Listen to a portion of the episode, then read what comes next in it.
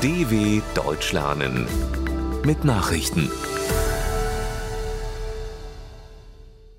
Donnerstag, 9. Februar 2023, 9 Uhr in Deutschland. Erdbebenopferzahl steigt weiter. Drei Tage nach dem verheerenden Erdbeben im türkisch-syrischen Grenzgebiet ist die Zahl der Todesopfer auf mehr als 15.000 gestiegen. Allein in den betroffenen Regionen im Süden der Türkei wurden inzwischen mehr als 12.300 Tote geborgen, wie die Katastrophenschutzbehörde AFAD mitteilte. Rund 63.000 Menschen seien nach bisherigem Kenntnisstand verletzt worden. Aus Syrien werden etwa 3000 Tote gemeldet. In beiden Ländern wird ein weiterer Anstieg der Opferzahlen befürchtet. Viele der betroffenen Gebiete sind für Helfer weiterhin nur schwer zu erreichen. Zelensky wirbt in London und Paris um Kampfjets.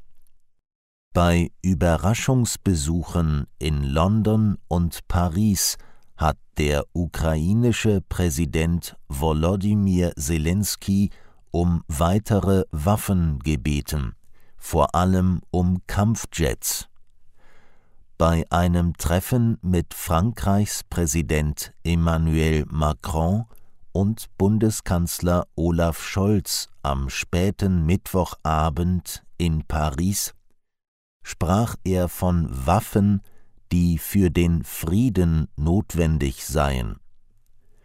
Zuvor hatte Zelensky bereits in Großbritannien um Kampfjets geworben.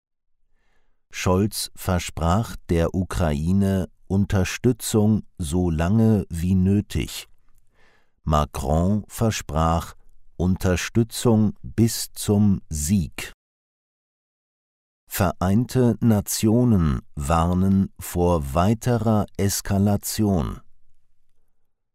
Angesichts der Lieferung schwerer Waffen an die Ukraine warnen die Vereinten Nationen vor einer weiteren Eskalation des Krieges.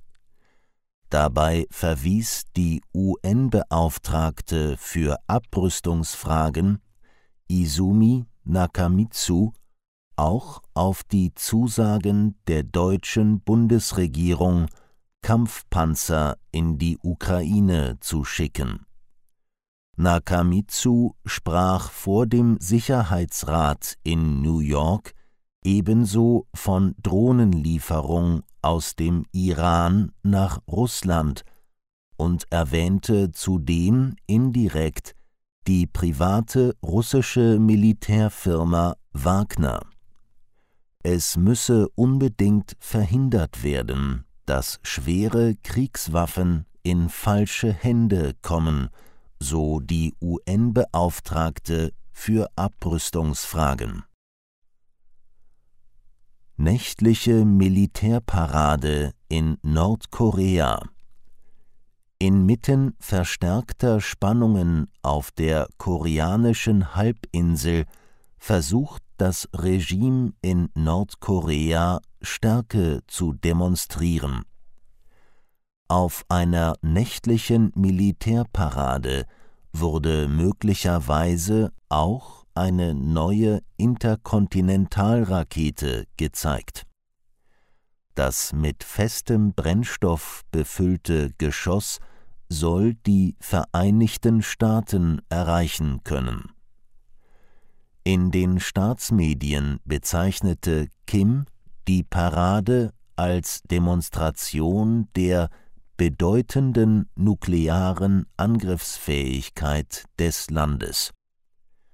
Die kommunistische Führung in Pjöngjang droht immer wieder mit einer militärischen Eskalation in der Region, und hatte zuletzt angekündigt, das eigene Atomwaffenarsenal exponentiell auszubauen. Möglicherweise Attacke auf Kinder in Kanada. Ein Busfahrer soll in der kanadischen Provinz Quebec absichtlich eine Kindertagesstätte gerammt und dadurch zwei Kinder getötet haben. Ein Kind starb noch am Unfallort, ein weiteres in einem Rettungswagen.